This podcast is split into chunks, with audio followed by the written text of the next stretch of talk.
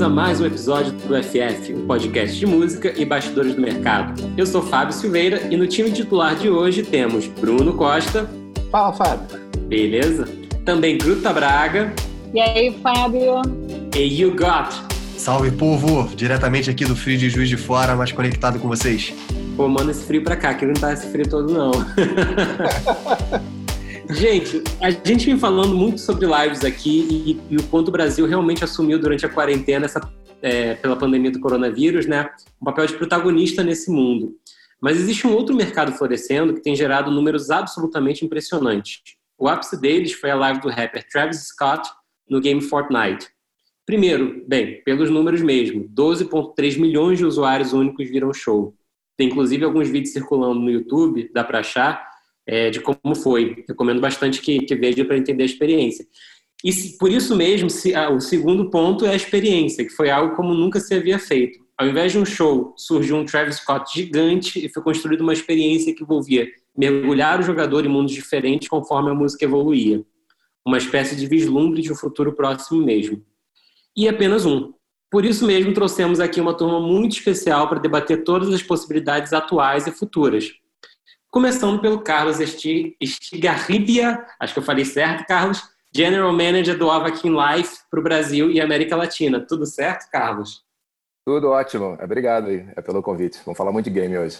Opa, tá divertido hoje. Conta pra gente em dois tweets mais ou menos a sua trajetória e também o que é o Avakin Life, para quem não sabe. Em dois tweets? Tá bom, vamos lá. Então, eu, eu já trabalho é, com games há 20 e poucos anos, então já passei é, já por várias empresas, EA e outras, né? É, sabe, eu mesmo tive algumas empresas minhas. E o que eu faço hoje é, é basicamente, isso que eu toco é, sabe, esse game, que é um é mundo que você entra cria o seu personagem e faz amigos, se diverte e agora é, vai nos shows, isso é também, né? Então é basicamente um super mundo aí, é virtual, né? Muito legal. Quantos usuários o Avakin Life tem no, no Brasil e no mundo? É, é legal de contar isso também, claro. cara. A gente hoje tem é, aqui no Brasil 2 é, milhões e 100 tá, de é, players é, por mês e pelo mundo a gente está em oito e pouco. Então, mais ou menos um é quarto é da nossa base hoje é daqui, do Brasil. É o maior público do jogo. É, como eu estou um pouquinho fora da faixa etária do jogo, eu, eu juro que depois que eu tive a pré-entrevista aqui com o Carlos, eu fui lá jogar, fiz amizade com algumas pessoas online, me diverti um tanto. Mas dá para dizer que é uma espécie de The Sims diferente, né? É um, tanto mais social é, e com um público-alvo bem interessante, né? Sim, é, o, o nosso público-alvo é, ele vai de 13, que é essa é a idade mínima né, do jogo. Então, está mais ou menos entre 15 até 28 anos, saber é o principal. Mas tem muita gente que vai até os 35, os 40, mas o grosso é esse. E é, é, meninas, né? É mais ou menos 75%. Esse é um outro dado é, é, legal, porque se você olha, sabe, hoje os jogos top todos, se você olha lá no Google Play, Apple, eles geralmente são jogos que é para um outro público, né? Que é mais de é, é, é mais de tiro, jogo de carro, luta, e é, a gente entra nesse outro lado, um jogo mais calmo, né? É, uma, é, é meio que uma experiência para quem quer ir lá e curtir um tempo ali. É, com os amigos ou com novos amigos e tudo. Então, esse é o nosso público-alvo, sim. Então, a gente aqui acho que está né, um pouco fora já, mas bastante gente joga. Não, e muito bacana que, são, que sejam meninas, né? Mulheres, a, a imensa maioria. Isso aí já, para mim, é uma, uma experiência bem interessante. É. E tem um dado, assim, porque é legal é, é falar que, assim, a gente tem meio que um tempo é, ela por dia, porque o pessoal usa, é, é, mais ou menos uma hora e dez, uma hora e vinte, tá? Por não que eles joguem isso tudo é só de, é, é, assim, de uma tacada só, então a pessoa, sabe, entra cedo, né, joga, é, aí depois é, volta é mais à tarde e tudo, mas assim, as pessoas é, realmente vivem ali dentro e às vezes usam mais do que outras do que outros apps, né, e de outras redes. Então, é, muita gente até acha que não joga, gente, acha que está lá, que é meio que uma rede, né? é, sim, social para se conversar e fazer amigos. Então, esse é um dado é legal, o pessoal fica muito tempo mesmo. Muito legal. E por falar em experiência, né? É, houve uma experiência muito positiva com o Avakin Live, que a gente vai falar já já. E por isso mesmo, a gente também tem aqui com a gente o coordenador de novos negócios digitais e licenciamento internacional da Som Livre, Gabriel Amaral. Tudo certo, Gabriel? Certo, Fábio. Beleza? Muito bem-vindo aqui. Obrigado. Bom, gente, é, eu acho que já vale a gente começar com um ponto em comum de vocês, né? É, recentemente o Raikais, que é um artista do, do casting da Som Livre, fez uma ação no Avakin Life. Né? Conta pra gente um pouquinho como surgiu essa ação, quais foram os resultados. E também uma pergunta que eu fiquei bastante encucado é por que o Raikais, né, numa plataforma com, com, uma predominância tão grande de público feminino? Não que o público feminino não consuma rap, mas é um, um público também tem um peso masculino muito forte, né? Contem pra gente um pouquinho como foi essa provocação e como, foi, foram os resultados. Legal. É, bom, o Carlos procurou a gente lá na Nação Livre, né? É, querendo fazer, assim, para apresentar a, a, iniciativa da, do Avaquim de começar a fazer os shows e tal. E, e aí a gente começou uma conversa, é, isso foi meados do ano passado, sobre, enfim, a gente começou a conversa sobre quem poderia ser um, um, um artista nosso que, que poderia aproveitar essa oportunidade. Enfim, acho de cara é, já foi uma coisa que a gente achou muito interessante, é, não só pelos números que o Avaquim já tem, que são realmente muito legais, é, mas também por um posicionamento nosso, né? Como você apresentou, eu sou coordenador de novos negócios digitais, né? Então, é, o licenciamento de música para games é uma coisa que está totalmente no nosso radar há bastante tempo. E eu sou, eu sou gamer também, e eu amo música de videogame, amo videogame musical. É, e para mim, pessoalmente, além da, do direcionamento mais corporativo, né? Sempre foi uma coisa muito interessante e, e, que eu acho que realmente tem tudo. Mas foi uma demanda que veio do Raikais mesmo também? Ou foi uma coisa que vocês quiseram, né, acharam, pô, acho que tem tudo a ver e faz é, todo Não, sentido. a gente. Não, não, faz todo sentido vocês é, co-criarem uma, uma, uma ação bacana, assim. Uhum. É, não, na verdade a gente levou para o Raikais essa, essa, essa oportunidade. É, quando o Carlos procurou a gente, a gente pensou em outros artistas. É, inclusive, a sua pergunta foi algo que passou pela nossa cabeça, né? Ah, o target do Avaquim de repente não combina tanto com esse ou aquele segmento, ou esse ou aquele artista. É, e a gente tinha até é, inicialmente planejado fazer com, com uma outra, um outro artista que, por questão de timing mesmo de lançamento, é, acabou que não, não fez sentido. E, e aí, conversando com o time de marketing da Ação Livre, é, o próprio a pessoa que cuida do marketing de, de, de Raikais e, do rap que sugeriu, falou, olha, eles estão com um lançamento, eles têm um fit legal com a cultura gamer e, e, e, o público deles não é, não tem um viés tão masculino assim. A gente olhou os, os, os números né, de, das redes, dos artistas e tudo mais e, e, fez total sentido, tanto que foi um, um, um super sucesso aí. A gente ainda não tem uma análise do impacto disso no, no em volume de streams, etc. Mas foi uma campanha super legal, os artistas também ficaram super felizes com as entregas e, enfim, é, eu conto como um grande sucesso. Com certeza. E Carlos, conta pra gente um pouquinho como é que é a experiência, como é que é uma live dentro de um game, né? No caso live. Claro. Acho que é, deve, então. deve dar um nó na cabeça de algumas pessoas. Aparece sim, o artista tocando, enfim, para quem está só nos ouvindo e não está vendo, é bacana falar também. Claro. Então, é, bom, é, isso, cada jogo acaba que faz né, de, de um jeito, mas é, o que a gente faz, assim, é, é primeiro tem que se ligar que assim, é, a gente é um jogo, isso que é para celular, tá? Então, quando a gente pensa em quais experiências a gente está querendo dar, a gente pensa que é um público que joga muito, mas que está com atenção ali que eu não posso é, criar algo tipo um, é meio que um show de 50 faixas, um show muito longo, porque o público não fica esse tempo todo, né? Eu falei que ele, é, na verdade, o, o, o, nosso público joga muito, é, mas em é, pequenos blocos, né? Sabe, ele entra e sai. Então, a gente, a gente fez alguns testes, né, ao longo de 2019, e aí agora a gente está com esse formato que é, a gente faz um show e, e com duas faixas, tá? E aí, é, assim, é, essas faixas podem ser faixas existentes, ou podem ser faixas novas. No caso deles, era uma faixa que já era meio que um hit deles, uma temática, e uma faixa que está nesse disco novo. Então, foi meio que um mix de uma faixa que já era hit e de uma faixa boa que eles também estão querendo ver se essa faixa vira um dos próximos hits. Então, é, a gente pega isso, é, é, meio que esses masters em alta, e bota num loop, e aí é, é a gente cria é todos os personagens, tá? Então, é, a partir a gente precisa só é dessas faixas. E aí é, a gente cria ela, os personagens, é, é todas as roupas, que eles dançam. A gente faz um palco que, quando tem meio que um palco é, é, já que eles usam mais icônico, a gente usa aquilo. Então é, é um é processo longo, tá? É para fazer esse show. Leva mais ou menos um mês e meio, dois a produção. Então não é uma coisa que a gente pega e é, está pronto. E tem é, várias idas e vindas, porque a gente é, isso tudo que a gente faz, a gente manda antes para os artistas, né? respeita muito isso, de que eles se vejam lá e de que eles curtam. A gente quer é que os artistas amem aquilo ali como se fossem eles, porque na verdade são eles né, que estão que ali.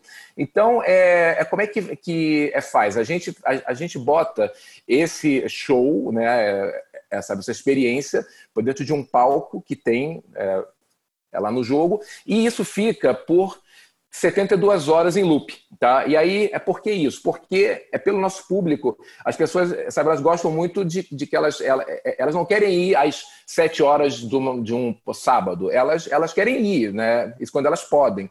E como elas, elas é, é, geralmente vão e aí é, depois voltam e chamam outros amigos para tirar selfie ou para interagir, é, é, dançar e sabe elas fazem clipes ali dentro e tudo. Então a gente a gente bota isso nesse tempo todo para que é, é para que o público volte mesmo. Então essa essa experiência nossa, tá? Que assim a gente está tá vendo isso que o público ama e a gente faz isso é, para o mundo. Então, que é também uma coisa que eu acho assim, é legal, porque é, para as bandas né, e para os artistas poderem, de repente, é, usar a gente como uma forma de que fãs, que, ou de. É, para ter esses futuros fãs que eles, que eles não chegam hoje. Né? Então, basicamente é assim isso que funciona. O, o, o Carlos, e aí uma pergunta: é, se a gente traça um, algum paralelo com semelhanças em games como Second Life e Fortnite, que tem eventos, né? Uhum. É... E aí você falando desses espaços, você você enxerga o Avakin Live tendo uma agenda extensa de eventos, ser algo recorrente? Como que você enxerga isso? Tá. Bom, é, a, a, gente hoje, é, o jogo. E ele... também se é viável fazer isso, porque você tem que montar o 3D de todo mundo, você tem que ter uma uhum. série de negociações e licenças para isso, né? Sim, sim. Então, pô, vamos lá. É, é, primeiro, sobre essa parte lá de música, sim, esse é um dos. É, uma das nossas pernas hoje, onde a gente está cada vez é, criando mais coisa. É, o que o nosso público gosta muito é essa parte lá de música, a parte lá de fashion, moda e tudo. Então, são coisas que é, é, já tem cross, tá? Então, inclusive, a gente, é, durante o show deles, o Raikais, a gente teve é, vários itens de é, roupa, blusa, é, chapéu e, e tudo mais que a, a, a gente vende é dentro do show, isso para os fãs, para quem estava lá. Então, é, a gente pensa, assim, é, é para a gente, é, a gente quer sim ter shows é, sempre, mas assim, é, é, não precisa ser só o show é nesse palco. Então a gente agora é tá com uma é, é, tá com umas novas linhas aí que são shows que não são é num palco só. Pode ser tipo numa cena que, que, que, tem nossa, é por exemplo que é uma cena é meio que de rua, é meio que um bar lá de rua e tudo mais. A gente pode fazer uma, uma cena de funk ali, aonde tem um carro de som e tudo mais. Então a gente tem vários palcos entre aspas aí que são essas várias cenas é, é, do jogo e essas outras cenas são um pouco mais fáceis de que a gente faça mais rápido, tá? Então, é, é para o palco grande, sim, é uma coisa que é, leva tempo, mas tem outras possibilidades. E aí, sobre é, esses outros jogos, eu acho assim, é, isso, cada um deles acaba tendo é, meio que um tipo de fã, um tipo de, né, acho que de público. Acho que o Fortnite fez uma coisa, pô, que eu vi, fiquei assim, caramba, os caras foram é, para um outro nível, porque é uma experiência que não é nem bem um show, né? É você tá meio dentro do clipe que tá é, rolando ali. Eu acho que e só que no caso deles, por exemplo, foram cinco shows, né? Que um era às sete horas, o outro era às, era às três horas, e tudo mais. Eles, eles já têm outra é, dinâmica, né? E o a Second Life, eu é, foi, foi um jogo que é, ele foi meio que um hit aqui no Brasil, depois meio que é, sumiu. Eu, não sei hoje se eles estão vindo. É, a única coisa que eu acho assim é que é, é, no caso deles, pelo, pelo menos o que era, era uma experiência onde é, é, se eu quisesse é, fazer um show, é, basta que eu pague, porque eu compre uma terra lá, uma ilha, e aí as pessoas fazem né, o que elas querem. Então, acaba tendo, é, é muita coisa boa, mas tem muita coisa ruim também. E aí é, o público entra e você não sabe se aquele show foi um show que foi feito né, é, seguindo todas, é, assim, um show legal, ou se foi feito nas coxas. Né? Então, essa é uma diferença nossa. A gente filtra tudo e é, o que tem é no jogo, a gente que, que fez é, é licenciado, é legal, sabe? Então, é, essa é uma diferença nossa, mas tem muitas oportunidades, eu acho, tá? Em vários jogos, né? A Carlos, é... fez um.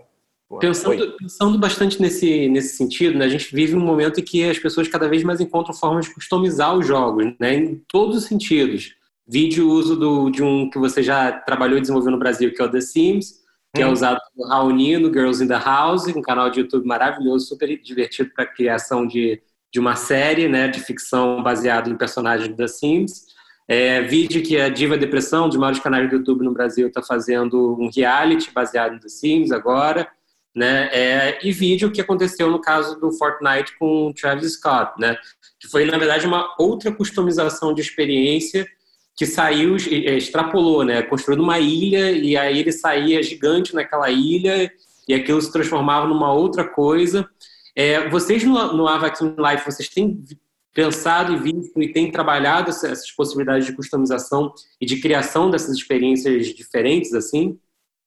Não, sim. É, na verdade, é, a gente tem um é meio que um mantra lá que é de é, é criar o máximo de coisas é possíveis para os nossos fãs. Então, é, a gente lança é, coisa nova no jogo todas é, terças e sextas. A lançamos hoje, agora, por mais coisa. Então, tem meio. A, a gente já tem é, meio que um plano aí até setembro de é, novos itens, novas salas, novas é, é novas cenas, né? Então, isso já está, acho, no core né? É, é do jogo. É, é para esse mês mesmo, a gente está fazendo um mês que a gente tem meio que um sets para é, fazer filmes dentro do jogo. Então, é, as pessoas pegam um set que pode ser de filmes de é, mistério, filmes de terror e tudo mais, e, e, e aí os nossos é, fãs e jogadores eles entram é nesses sets com os amigos e com as roupas que eles têm e com os props todos que eles, que eles compram e eles gravam as próprias historinhas ali. Então a, a gente está é, é, cada vez mais dando essas ferramentas para os usuários irem é, é, também eles é, criando as próprias histórias dentro é, do jogo. E teve um, quer dizer, um não, tiveram vários até isso que eu vi, que fizeram coisas é, lá no show que não era só ir para o show, eles é, criaram vídeos deles, é, é, como é que eles iriam isso para o show. Então, é, mostra, tipo, uma, uma das nossas fãs lá, o, o, ela, ela, se vestindo, provando roupa, ela falou, ai meu Deus, eu quero ir no show, mas será que eu uso isso ou que eu uso isso? Aí ela se veste, aí depois ela sai, ela entra no carro dela, depois corta, ela já está é, no show, depois elas aí Aí depois, acho que chegam outras amigas e depois mostram elas é, fora do show. Então, elas criaram é, meio que uma historinha de como é que foi ir num show que elas, que elas nunca tinham ido e que talvez elas nem né, consigam, né, porque moram muito longe e tudo mais. Então, sim, a gente está. A gente quer ser isso mesmo, é, um, é uma forma de que as pessoas criem né, esse conteúdo. Isso é bem genial, porque acaba que fica um win-win situation, né? Porque, de um lado, você tem os usuários podendo fazer todo tipo de conteúdo. Porra, que fiquei pensando aqui a possibilidade de clipes incríveis que dá para fazer com roteiro, cacete. Mas, de outro lado também, é, é uma forma que você tem de gerar, tipo, uma divulgação espontânea né, do, do, do jogo. Então é uma coisa assim realmente genial. Cara, eu fico ouvindo aqui o Carlos falar, cara, é muito legal esse tempo que a gente está vivendo, porque é, é o tempo que tem a maior exposição de música e as maiores possibilidades de música para videogame, assim. Eu tô ouvindo você falar e tô lembrando, eu e tô entregando a idade, as pessoas vão se reconhecer também. Pô, eu me lembro quando eu era criança, eu jogava o Mega Drive e tinha um joguinho do Michael Jackson, do Smooth Criminal lá, do Moonwalker. E aquilo ali foi. Eu me lembro que eu fui muito impactado com aquilo, porque era uma música de verdade dentro de um joguinho que eu tinha acesso, assim. E hoje você pode ter acesso a todas as músicas. Você pode encontrar um cara, no, uma banda no, no YouTube esse mês e ele já está dentro do, do, do, jogo. Ou pelo contrário, o jogo ser a tua plataforma de busca e de encontrar o, a música, né? Concordo. E vice-versa, né, Guto? Tem também a questão do de você ver o Michael Jackson ali é, com gráficos né, feitos especificamente para ele. Isso era uma coisa que eu ficava impressionado. Aí depois teve o Guitar Hero, que fez o, o Matt Bellamy, que é vocalista do Music, eu sou super fã, e eu fiquei também, mais uma vez, tipo, uau, que coisa incrível. Ele tá se mexendo igualzinho no palco. Né? Então, então eu acho que é dos, desses dois lados, né? Tanto a facilidade de, de, de acesso e divulgação de música por tantos caminhos, quanto você poder trans, transpor né, esse universo da música para o game é, em gráficos, né? Eu acho realmente interessantíssimo. O Carlos, você jogou, você jogou o Moonwalker? Nossa, mas tem tempo, hein? joguei, joguei, joguei.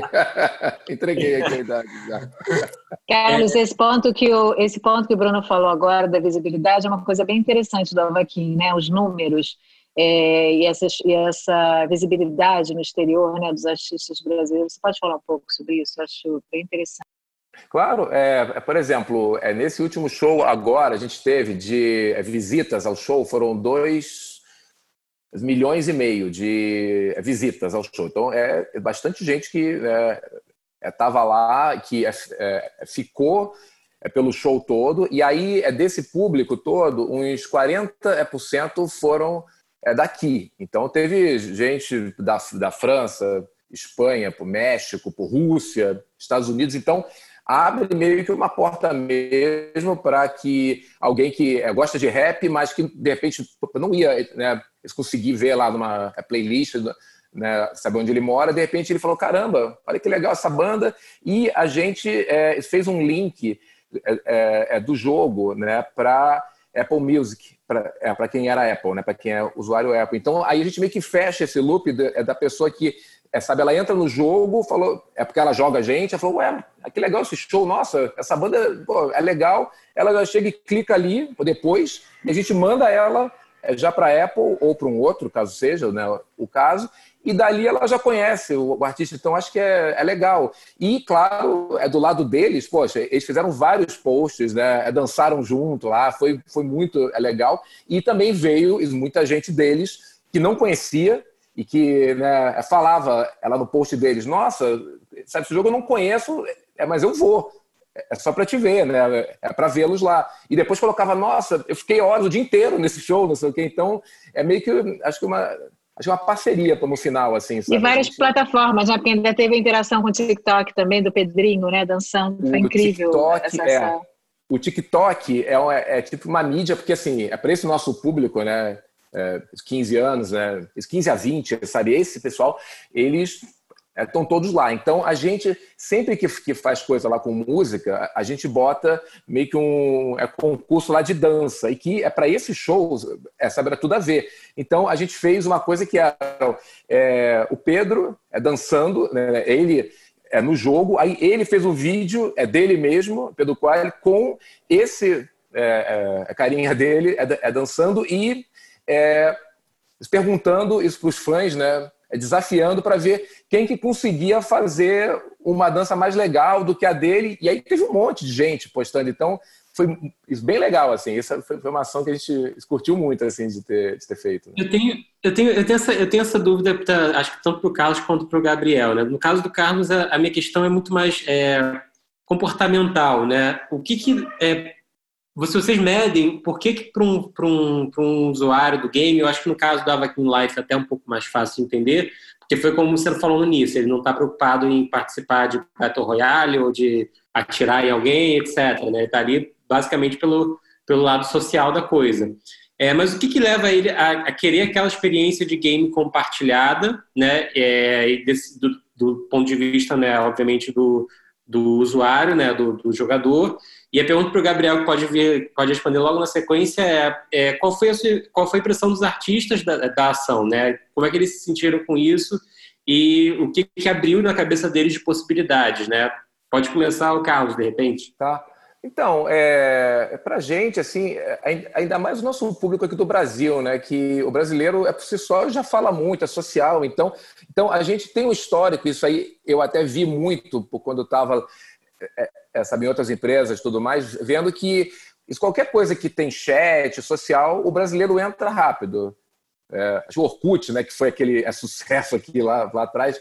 Então, a gente vê isso como uma forma até de que esse, de que esse público que, às vezes, é, é, sabe onde ele mora, ele, ele não consegue é, sair muito, assim, obviamente hoje não, mas antes, né, assim, o pessoal é, é, show. Às vezes ele não consegue ir num show grande e tudo mais, não tem. Então, é, muita gente fala, nossa, essa é a primeira vez que eu, que eu fui num show. Então, eu acho que é o, o, o jogo, até porque ele cobre, acho que é, todas as classes aí, é, sociais, a gente cobre acho que esses aparelhos todos, pode celular, até mesmo aqueles mais velhos. Então, é legal isso. Esse é um ponto. A gente está em todos os aparelhos. Então, mesmo que você tenha um é Samsung velho, um Motorola, não sei, aqueles aparelhos mais antigos, a gente roda. Então, eu acho que é, que é meio que um acesso até para que as pessoas é, falem né, com as outras e tudo mais.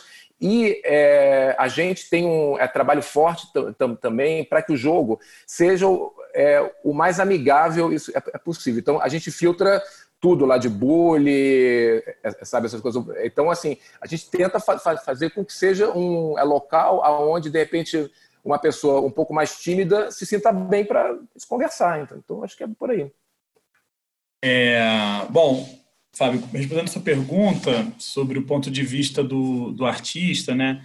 É, sem querer falar por, por ninguém, mas eu vou, vou dizer o que eu, o que eu penso estando né, na gravadora.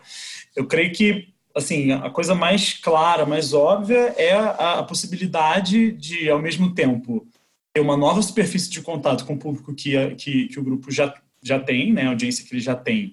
É, certamente tem, tem interseção com a audiência do, do Avaquim.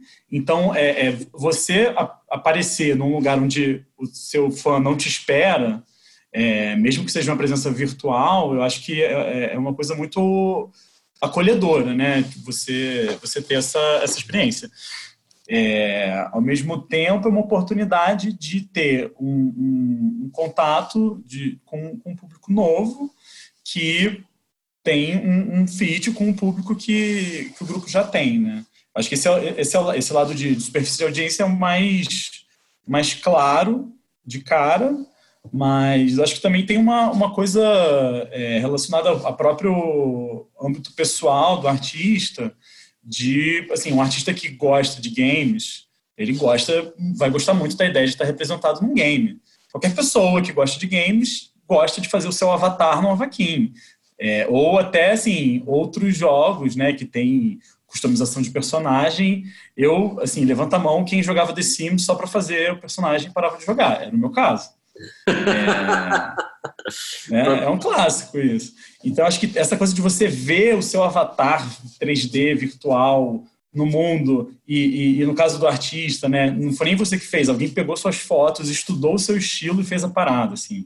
É, eu senti muito. Do, do, do, dessa representação é algo que a gente está muito mais acostumado do, com futebol, por exemplo. Né? No, no Super.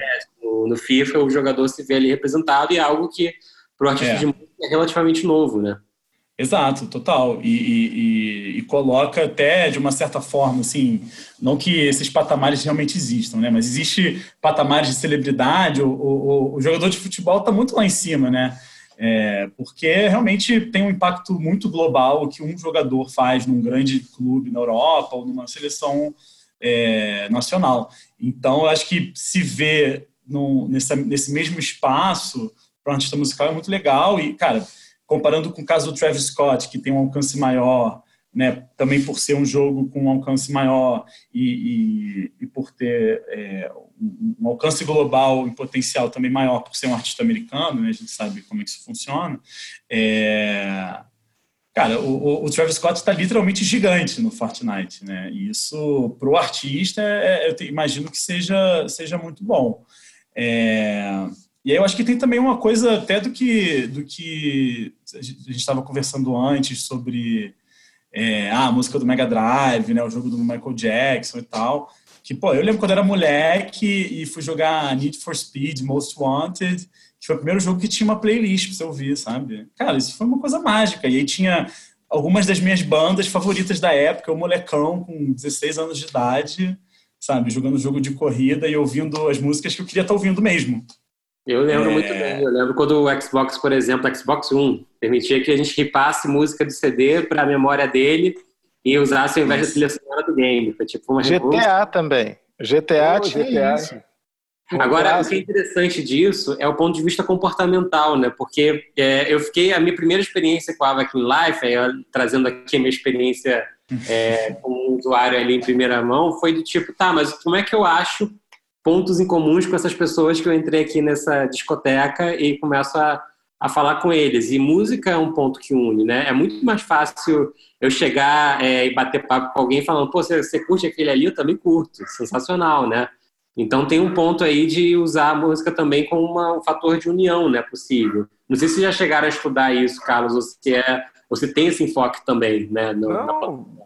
tem, tem sim. É, isso com certeza, assim. É assim, a gente quer que as pessoas que elas é, é, façam é, é, é novos amigos e tudo. E inclusive essa parte lá de música foi é, começou é pelos usuários mesmo que falavam pô a gente queria é, show queria então assim a gente usa música a, a, parte lá de moda a gente usa bem também que aí é, você vê é, o jeito que a pessoa, sabe, ela se veste, tudo também chama lá para um papo. A gente fala, olha, que legal essa camisa, que legal essa, sabe, essa roupa. E é, a, a, gente agora está é, fazendo festas é, no jogo. Então, agora, é, sexta-feira vai ter uma festa acho, de rock.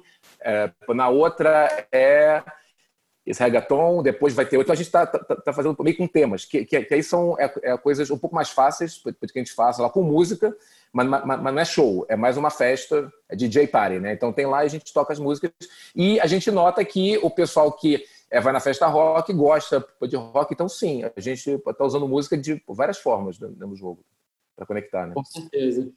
Com certeza. E, Gabriel, vocês também tiveram a experiência recente da Lesha, né, no, no Just Dance. É, como é que você enxerga? Porque assim, a gente vem de um período de muitos anos é, do Just Dance, do Guitar Hero, todos esses, né? Incorporando música e isso sendo super importante no marketing do, do artista até global.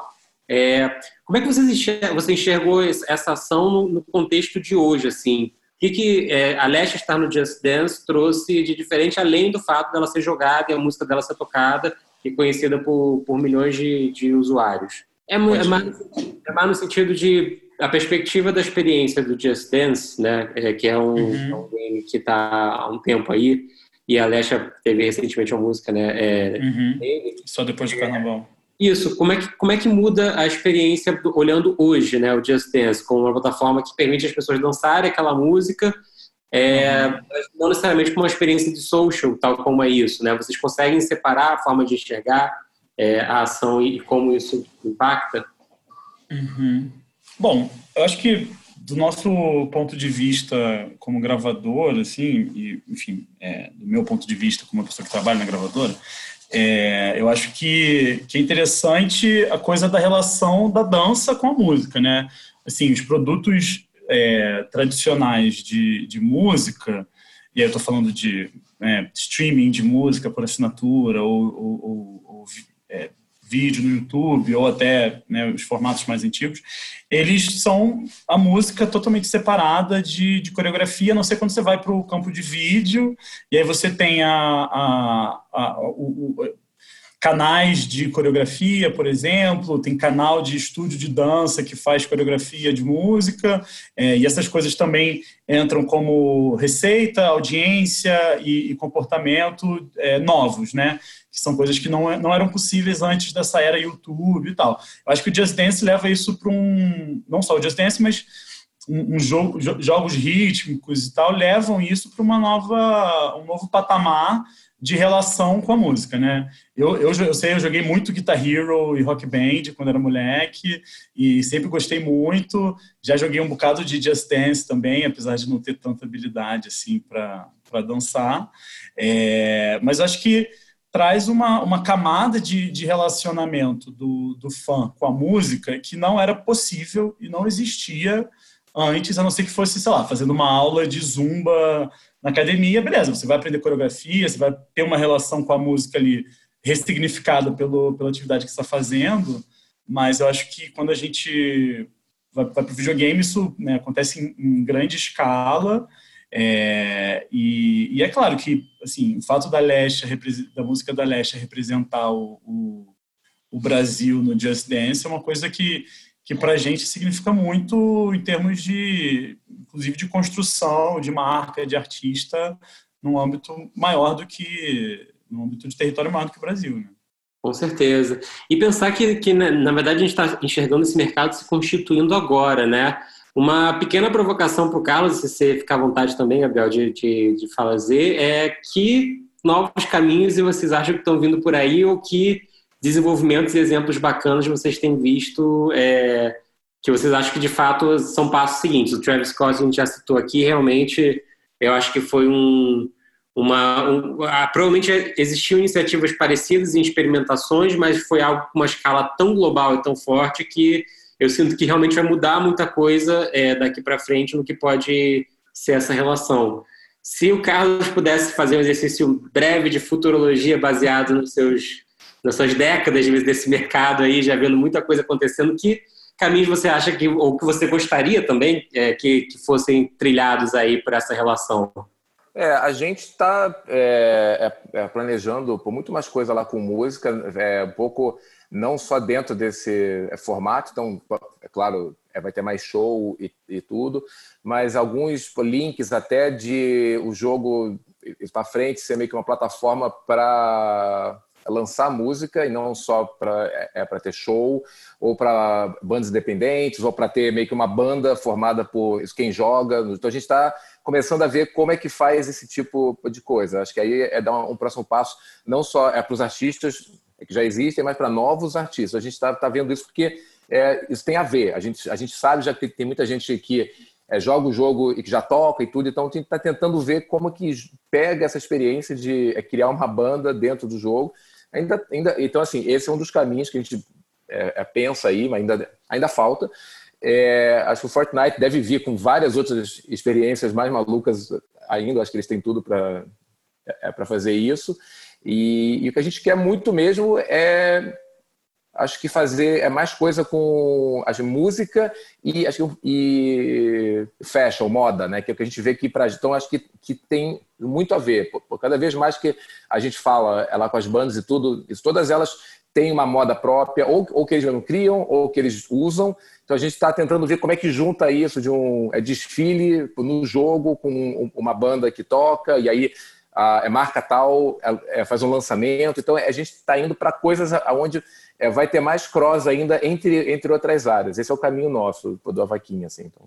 Legal. É, cara, eu acho interessante esse, esse fator social, né, da, a música no game social. É que é muito diferente. É, eu estava pensando aqui enquanto estava falando, e com a pergunta do Fábio, é, de, de, algumas experiências de música que eu achei muito interessantes recentemente. É, desde, tipo, da simples ideia de ter música, assim, super bem produzida num videogame, que era uma coisa que 15 anos atrás não, não acontecia, né? Então, e acho que de cara isso, sei lá, eu sou muito fã de videogame japonês. É, cara, jogo japonês com trilha de jazz japonês, que é, assim, incrível. É uma parada sensacional. Persona 5 pro, pro PlayStation é, é um exemplo disso. Então, assim, só de cara qualidade da música e da produção dessa música. É, aí eu acho que tem um fator que é da, da música como um instrumento narrativo, da mesma forma que você tem em cinema, é, audiovisual em geral, né? Aí eu, eu, citaria o exemplo, por exemplo, eu citaria o exemplo do Death Stranding, do... do caraca, esqueci o nome do... Do, do, criador, mas enfim, é, do cara que criou Metal Gear Solid e tal, que é um jogo que Kojima. tem. Kojima, isso. É um jogo que tem é, trilha própria e trilha licenciada, e inclusive trouxe bandas tipo Bring Me the Horizon é, para fazer, criar, compor músicas para o jogo. É um jogo totalmente cinematográfico e tudo mais, então ele tem uma pegada musical que lembra cinema. É, e aí, isso tudo ainda é música como conteúdo, né? E eu acho que tem a, a história também da música como interface, música como é, é, dinâmica de jogo. E aí a gente fala de Guitar Hero, Rock Band, etc., que são jogos onde o seu entendimento da música e a sua habilidade de reproduzir, e próprio Just Dance, né? No caso, não é como se estivesse tocando música, mas é a sua habilidade de dançar na frente do, do aparelho. É...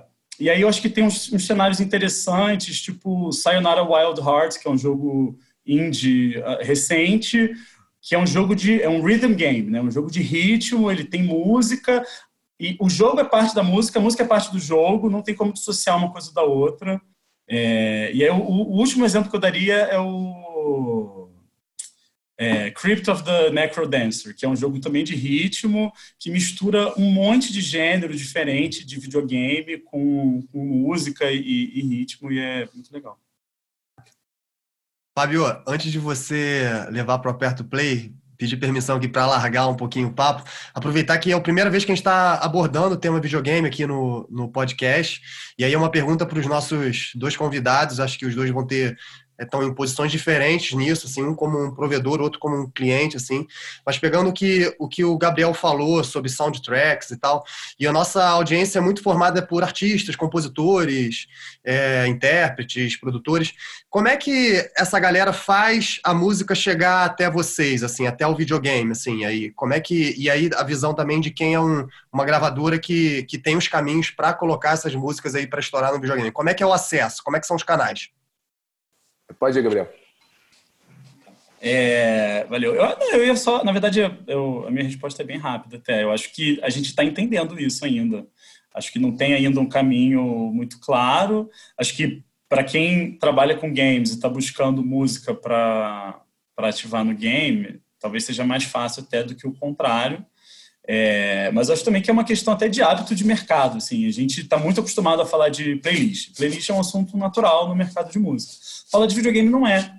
E, e, porque é uma coisa que nem todo mundo se interessa pessoalmente. Né? Mas quem se interessa pessoalmente por videogame na indústria da música, olha para qualquer oportunidade em gaming e, e, acha incrível, acha muito legal, porque a gente sabe, e, e sem ser é, super. É, sei lá, cara, tem muito dinheiro na indústria do videogame, sabe? Não, dá para não pensar nesse fator. A indústria do videogame é, gera mais dinheiro anualmente do que a indústria da música, mais a indústria do cinema, mais a indústria de publicação de livros. Então, assim, é, alguma coisa está sendo feita muito certo nessa indústria. Né? Tem problemas, tem coisas para se criticar, a cultura de, de bro gamer, né? aquela cultura super machista que, que acontece em alguns momentos, em alguns lugares, mas, assim, é, muita coisa está sendo feita certo porque as pessoas estão pagando caro por videogame, porque elas gostam muito.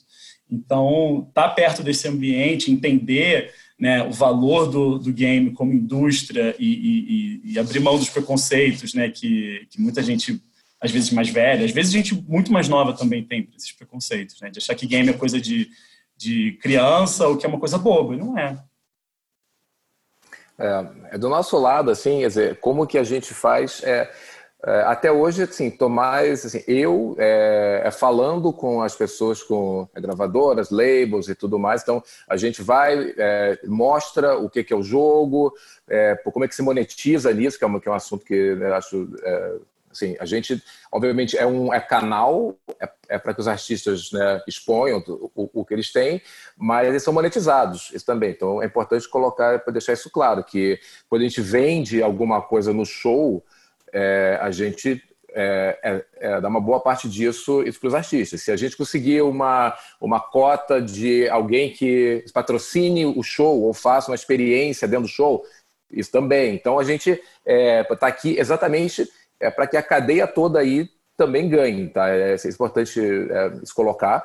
E, é, é, assim, hoje eu tô correndo, né, sabe, é, é falando com todo mundo. A gente está é, super aberto também para quem quiser falar com a gente. Cara, a gente está super afim e não precisa ser um mega artista. Não, assim, o que a gente quer é exatamente quem já tem uma presença nas redes, então já fala é, é, é, com esse público e isso quer fazer junto. É na forma de, pô, a gente faz isso, então é posta junto e coloca. Então, assim, é, é, não importa se você está com uma base ainda não, não, muito grande, tudo, tudo bem. A gente quer é, música boa e para o nosso público. E se for isso, a gente pode ser que talvez não seja no super palco, porque é demora muito tempo e tudo, é, é mas tem várias outras coisas dentro do jogo. Então, é, o canal está é, aberto aí, Guto. Quem, quem quiser pode me contatar aí que a gente explica e conversa. Muito bom. E eu fiquei pensando, eu estava escutando o Gabriel falando da, da, das oportunidades de games, eu fiquei desesperado aqui tentando lembrar de um jogo dos mesmos criadores, eu acho, do Persona, que é o Catherine, que eu adorava jogar. Ah, muito bom, hein? Até a versão nova agora, hein, que lançou. Então, e aí eu fiquei pensando no quanto aquele jogo me, me trouxe uma experiência de game pela música absolutamente genial, misturando ali um, um, alguns ritmos de jazz com, enfim, com o storytelling dele, como a gente ainda tem espaço para explorar isso, né? Além de todas as inovações que a gente falou aqui. É, eu acho que se o mercado da música colocasse um pé com mais força no mercado de games, de repente as parcerias poderiam ser ainda mais frutíferas criativamente, né? Eu vi também alguns vídeos do PS5, a, definição de imagem absurda, eu acho que a gente tem um potencial incrível. É, falando um pouco sobre o que o Igor uh, queria saber, como é que a música chega né, para as indústrias, é, ou para a indústria de videogame nesse caso, é, existe a figura do Music Supervisor. Aqui no Brasil ela não é muito conhecida, nós temos alguns conhecidos, mas lá fora isso é muito mais forte. Então, é, antigamente, ter uma música, por exemplo, do FIFA Soccer, uma música de um artista brasileiro, era uma coisa incrível. O que é interessante observar é o formato, né? O formato do, do que hoje o Avaquim faz, o que o Fortnite faz é um formato completamente diferente, porque não é uma coisa que vai ficar para sempre naquele game. São ações, é como se fosse um streaming dentro do game, né? E é incrível, porque até o modelo de negócio ainda é uma área cinzenta de uso, porque para o artista está meio resolvido, né? Um cut do, da, da receita. Não vamos, Mas para a parte vamos, autoral. Não vamos abrir o autoral aqui, senão vai render outro programa. Não, não, não. Só estou falando como é que as coisas, como é que as coisas acontecem, assim, que você tem uma, uma tecnologia e depois. É, é, depois é que é resolvido como é que faz a parte de remuneração para autores principalmente, né, que é o último da, da cadeia, acaba sendo o último né, pensado nessa cadeia toda. Então, porque quando você fala de composição para games, você está falando basicamente de compositor, que faz trilhas para game, né? E, e, e, aí tem um, tem um degrau extra de dificuldade que é nem toda ação é exatamente igual a outra. Então, é um trabalho de explicar, talvez ainda mais complexo do que o trabalho de explicar e, e licenciar, que é o trabalho da publicidade, né? Porque não é que você explica uma coisa que é nova sem você mostrar como é aquela coisa nova, né? É. Isso. E agora com essa história da pandemia, quer dizer, o amanhã não vai ser mais como era antigamente. Então, cada vez mais as pessoas vão estar em casa, vão estar nos games, né, é, com novas experiências. Eu acho incrível. Ah, anotado no caderninho aqui, autoral para games pensando no futuro. Aí, no episódio. E toda a parte de monetização também. Isso. Sensacional. Bora para perto do play, pessoal. Pois bem, gente, aperto play. Esse aperto play aqui podia inclusive ser um aperto play de, de jogos de videogame, mas eu não vou tentar inovar muito não, porque o Gabriel já deu o que ele joga, tem certeza que o Carlos joga muita coisa. eu nem para ouvir música ultimamente, quem dera jogar, mas é por um bom motivo. Tem muita música boa vindo aí sair para sair, tá? Eu juro. É, vamos lá começar. Gabriel, para quem você aperta o play? Olha, eu tenho. Eu separei, eu separei, quatro lançamentos aqui, tá? Não sei se é muito, não sei quantos você costumam. Tem gente que já. É jabá, é jabá ou não é jabá? Ah, não tem nenhum jabá, não tem nenhum jabá. Tem jabá aí, vão chamar só jabá. Pois é, vão brigar comigo. Mas. Ó, a primeira coisa que eu notei é Arlo Parks, é uma cantora inglesa, lançou um, um, um single de duas faixas agora novo chamado Black Dog que eu recomendo muito. É um, é um R&B moderno, sabe? Uma garota nova, deve ter vinte e poucos anos e, enfim, tá bombando muito no meu, no meu, no meu play. Não sei se tá bombando no, em algum outro lugar.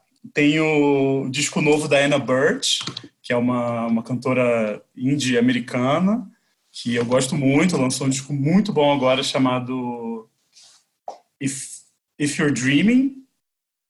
É, tem o lançamento do Converge, que é uma banda de metal americana dos anos 90, 80, 90, que eu amo. Eles lançaram agora um, um single de meia hora chamado Endless Arrow, que parece um, um ambiente assim meio surrealista, sonoro, uma coisa meio Brian Eno, só que bem bem metal, bom para quem é metaleiro e gosta de meditar, tipo eu. E. e não, existe, tá? Essa interseção existe, eu juro. Não, e Como é mais você, você, você medita com metal, ouvindo metal? não, não normalmente. Eu só gosto das duas coisas de forma independente. Eventualmente, dá para juntar numa coisa só. E aí é muito bom. Me vi essa faixa aí que eu fiquei curiosa. Eu gosto Vou mandar para vocês os links. Que mashup é esse? E... Oi? Que mashup é esse? Pois é, eu juro que vai. Ó, eu vou mandar para vocês, vocês avaliam depois. E por último, eu, estou ouvindo muito um disco do, do cara que é beatmaker, trabalhou muito com Anderson Paak, que é o Knowledge. Ele usa um X no lugar do O no nome dele. Lançou, acho que mês passado, retrasado, um álbum chamado 1988, que incidentalmente é o ano em que eu nasci. E descasso um álbum realmente incrível de beat, tem participação do Anderson Paak, tem participação de outros artistas fodas, enfim, comendo. Muito bom. Carlos, para quem você aperta o play? Vamos lá.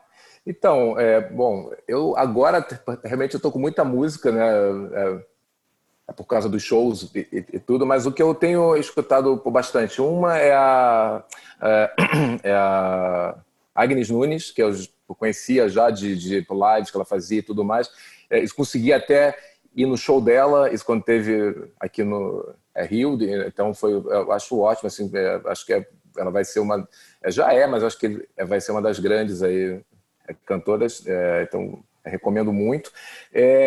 e tô vendo alguns, não meio que uns duetos, né, que estão rolando muito também é, lá nas redes, então recomendo muito os da Mônica é Salmazo, que eu estou achando que está fazendo um, um, trabalho lindo aí, isso que ela grava e depois alguém grava junto e depois edita e coloca e gente, todo dia tem algo, ela posta no projeto que ela chama é, Oi de Casas, é, na conta dela tem Instagram, tá, tem, tá muito legal, estou é, é, curtindo muito. É, escutando também esse EP novo lá que o Milton fez com o Criolo, que eu acho que tam, também está bem legal, tem uma versão lá de Cais, que eu, que eu achei pô, é, fantástico. Eu achava que é, é, não podia ter, sabe, outras versões novas é, tão boas quanto. É linda. É linda. É, eu acho que esse. E, e as, então, assim, acho que é legal, acho que é um, acho que é um é disquinho curto, né? As quatro músicas é P, mas acho, acho é, bacana. E também tem uma. Coletânea não, é, uma, é um é disco com várias das é, cantoras atuais aqui do Brasil. O, o, o disco chama é, Acorda Amor. E a Lineker, a Xênia França, a Letrux, a Maria Pugadu, que também elas cantam algumas músicas é, clássicas, né, que a gente já, assim, antigas tudo, mas acho que os arranjos e elas por cantando, então é isso, isso que eu tenho assim, é, visto mais, escutado mais, né, então são as, as minhas dicas aí de música. Eu sou brasileiro, né, é, é isso. Muito bom. Dá uma só... compensada, né? Eu só falei coisa é. gringa. É, total. para levar para o indie de novo, Bruno, para quem você aperta o play hoje? Só queria falar, Fábio, que você tem que entregar a sua carteirinha de indie pro Gabriel agora, né? Porque depois desse. O Gabriel tirou, né, tirou, tirou onda aqui. Indie. Total, cara. Não, é seguinte, ó, eu vou esticar um pouco interpretações de Aperto Play novamente. Vou começar pela parte é, 100% musical, que é Highly Suspect. Lançou o primeiro single esse ano, para quem não conhece, é uma banda americana de rock.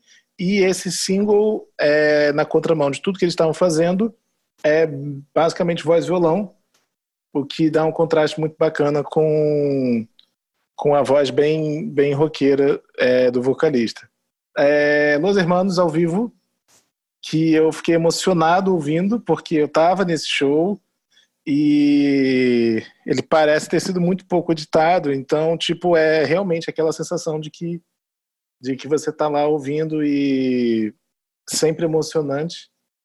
Mas eu vou esticar agora as interpretações do Aperto Play, porque eu vou dar duas, dois Aperto Plays para games.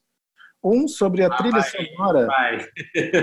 uma trilha sonora de, de um jogo que, caraca, é, eu gosto mais da trilha do que do próprio jogo. E aí eu vou cavar um pouquinho. O jogo é do final dos anos 90. É Top Gear Overdrive para 64, que tinha uma trilha sonora maravilhosa. É uma banda completamente desconhecida chamada Grindstone, que basicamente só teve um highlight na carreira a trilha desse jogo. Mas, não é menos incrível por causa disso. Se fosse hoje em dia, essa banda ia ser enorme. É o que a gente aprendeu com o podcast de hoje, né? Exatamente, exatamente. E o aperto play literalmente de jogo é que eu acabei de zerar o Zelda Breath of the Wild para Nintendo Switch. Maravilhoso. E Nossa. top 3 jogos da minha vida, fácil. E uma breve menção ao dólar, que quando começou. Não está ajudando, né? Na Nintendo eShop tá, o negócio tá complicado, cara. uma nota. Bem difícil. Que... Ainda não comprei o Animal Crossing, porque assim. Não tá é dando, caríssimo. É, uma, uma, nota de rodapé é, sobre o dólar é que eu, quando, quando fiquei sabendo, bom, vai ter isolamento, vamos ter que nos isolar e não tem jeito e o dólar disparando, não parando de subir, estava absurdo os quatro alguma coisa. Eu saí correndo para comprar o Nintendo Switch antes do dólar disparar e eu, eu ficar sem, sem opção, né? E eu acho que foi a melhor coisa que eu fiz, porque eu não consigo me ver gastando esse rio de dinheiro que seria comprar o Nintendo Switch hoje. Então, esses são meus plays do Aperto Play.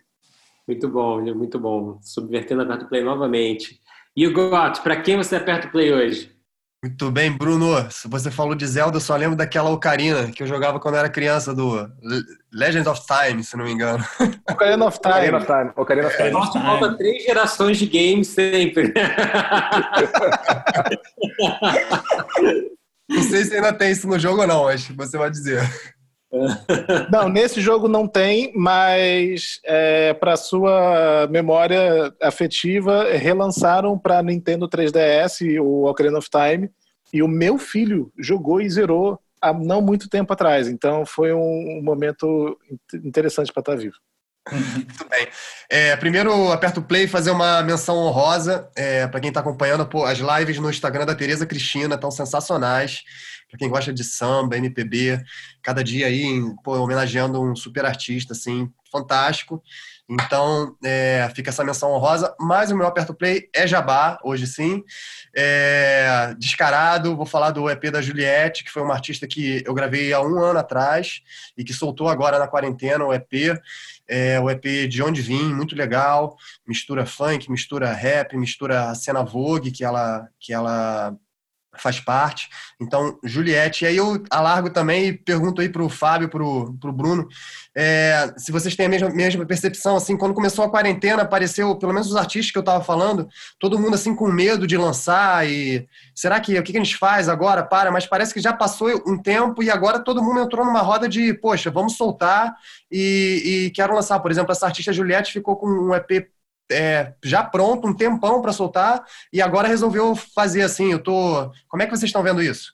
Olha, eu diria que tem tanto lançamento que se algum dia alguém apertar o play de um, de um artista de rock e tocar um, um samba, pode ter certeza que fui eu que errei, porque é, é tanto lançamento que eu já não sei mais o que, que é o que. Mentira, eu, gente. Eu acho que se pá, o Gabriel talvez saiba até dizer melhor, mas assim, o que eu tô é, vendo.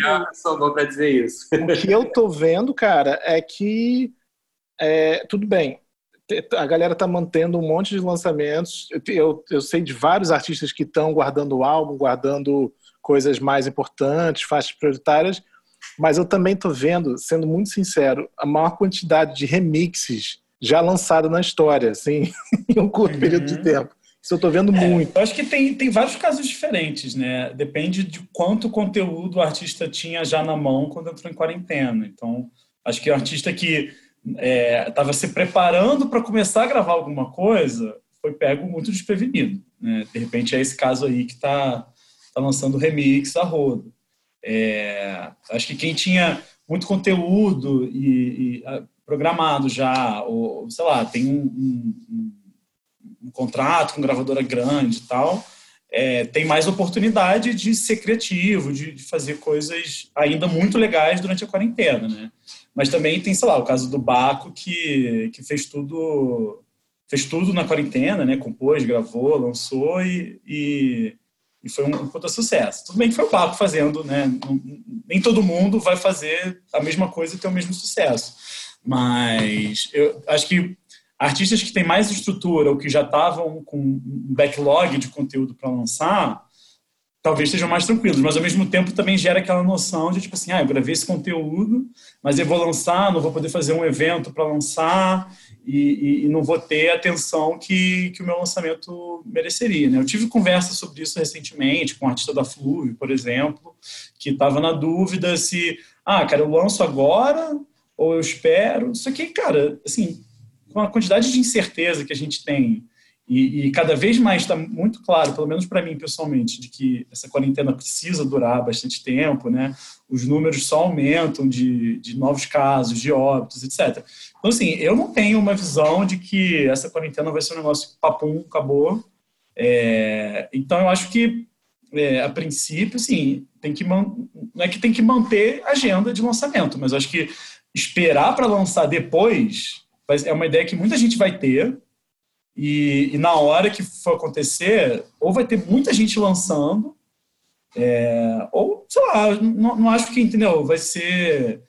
É, segurar um lançamento para depois só faz sentido se você tiver coisa para lançar antes, senão você vai ficar um tempão sem falar com a sua audiência.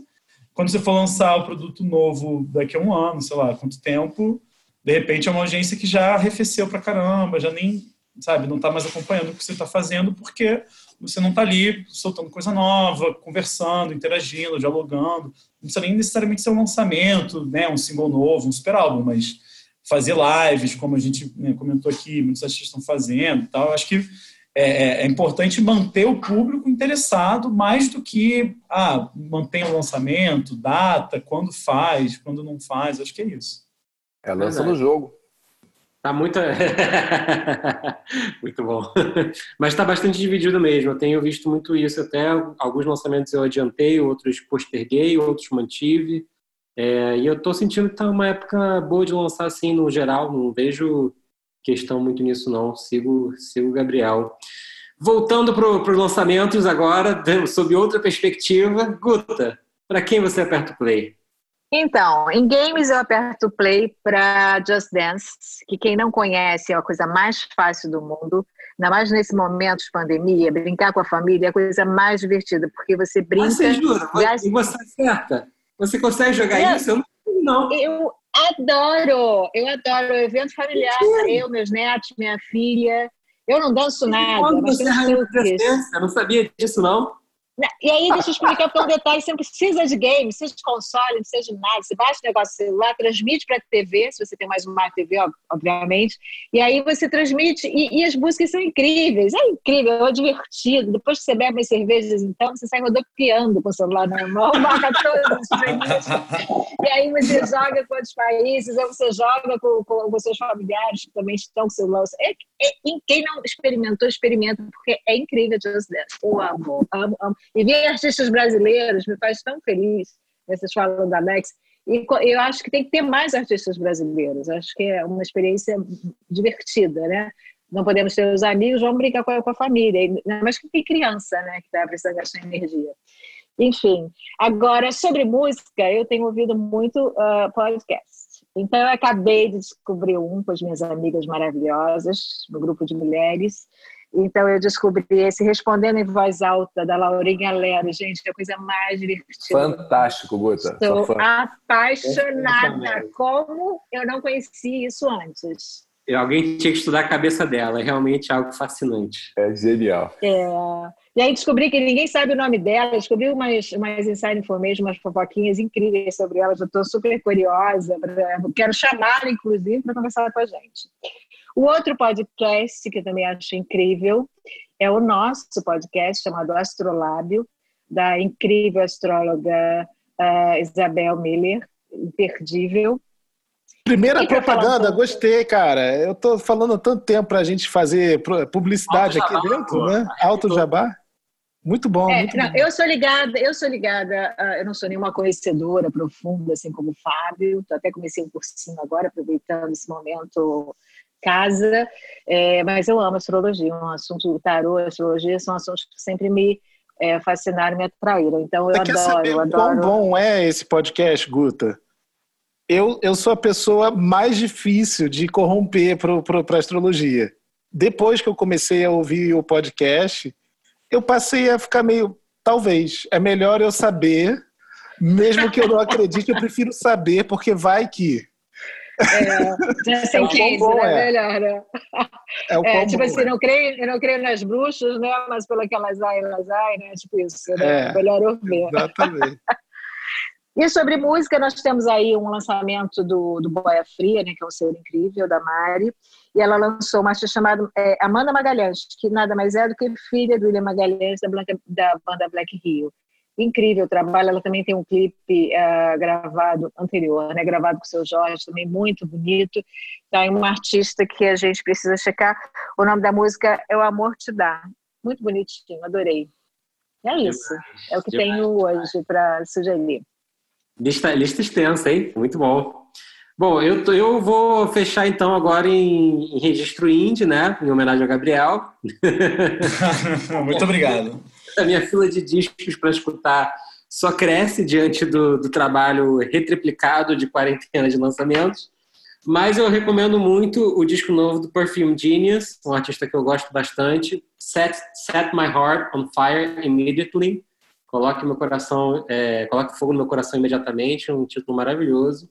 É, o Perfume Genius é um artista queer que já está aí há bastante tempo e vem cada vez mais eu diria, melhorando e construindo discos cada vez mais interessantes, é, num registro ali de pop, indie, e realmente recomendo bastante. Vale, vale a, a ouvida. É, é uma aula de, de produção e uma aula de mixagem de som. Acho realmente impressionante. Então, Perfume Genius, Set My Heart on Fire Immediately.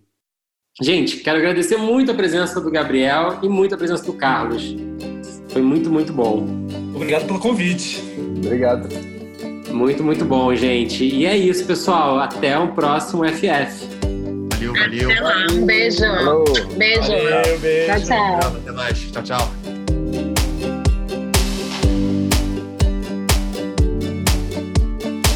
O FF Podcast é uma parceria entre a Milk, o Tem Magística Amigos, o Música Copyright Tecnologia e o You Got Studio.